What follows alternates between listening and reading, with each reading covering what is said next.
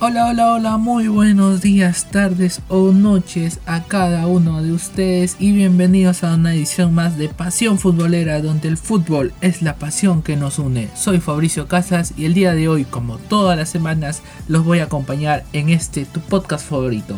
¡Comenzamos!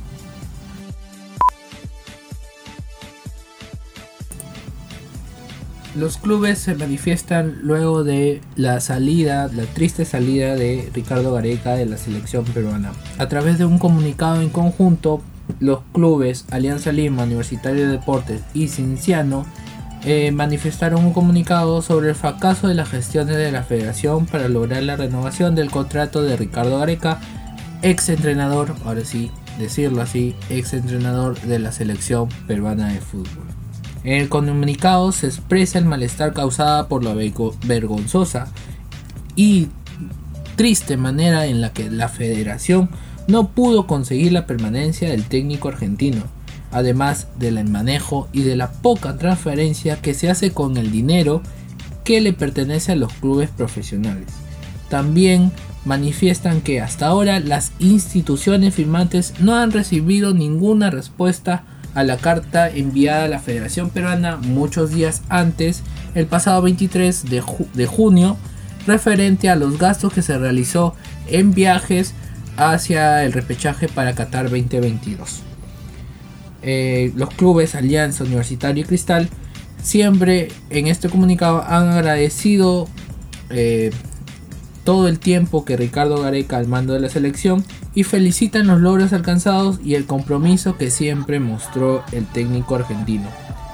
¿Qué menciona el comunicado? Como primer punto menciona la pésima gestión de la Federación Peruana de Fútbol en la negociación con el entrenador Ricardo Gareca ha expuesto de manera vergonzosa a nivel nacional e internacional a la institución que rige nuestro fútbol. Segundo punto, Sumado a ello, el no clasificar al Mundial de Qatar ha puesto en evidencia ante la opinión pública la pobre organización de los campeonatos y el manejo poco transparente de la Federación Peruana de Fútbol que hace con el dinero, que es el patrimonio de los clubes del fútbol profesional.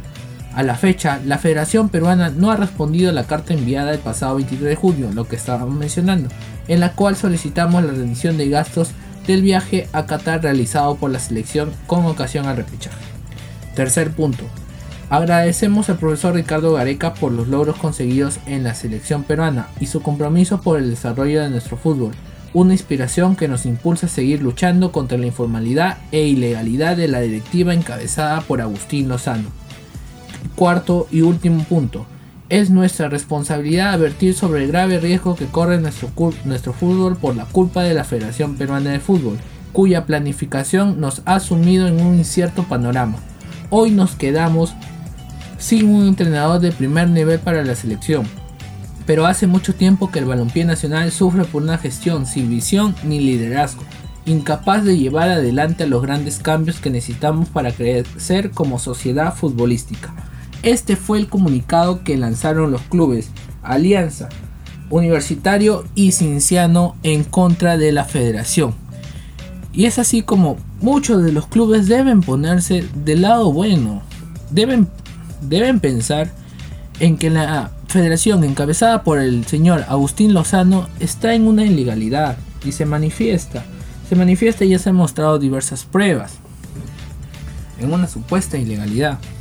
Incluso existen clubes como el Melgar que han declarado que si no se continúa con con Juan Carlos Oblitas en la cabeza de la gestión deportiva se saldrán de todas las comisiones.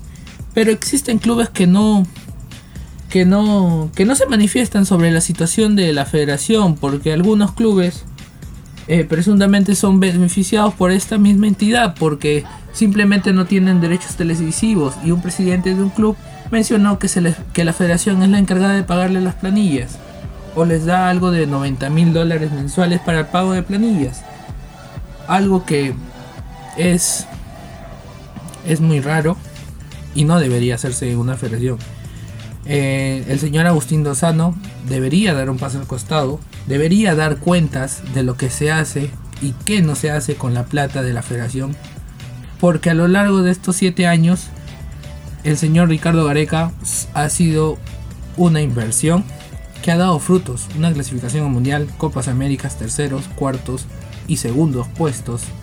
El tema de marcas, se hizo un contrato con Adidas. ¿Qué transparencia podemos negar de eso? Y hasta aquí llegó el podcast del día de hoy. Muchas gracias y nos vemos en una próxima oportunidad en Pasión Futbolera. Adiós.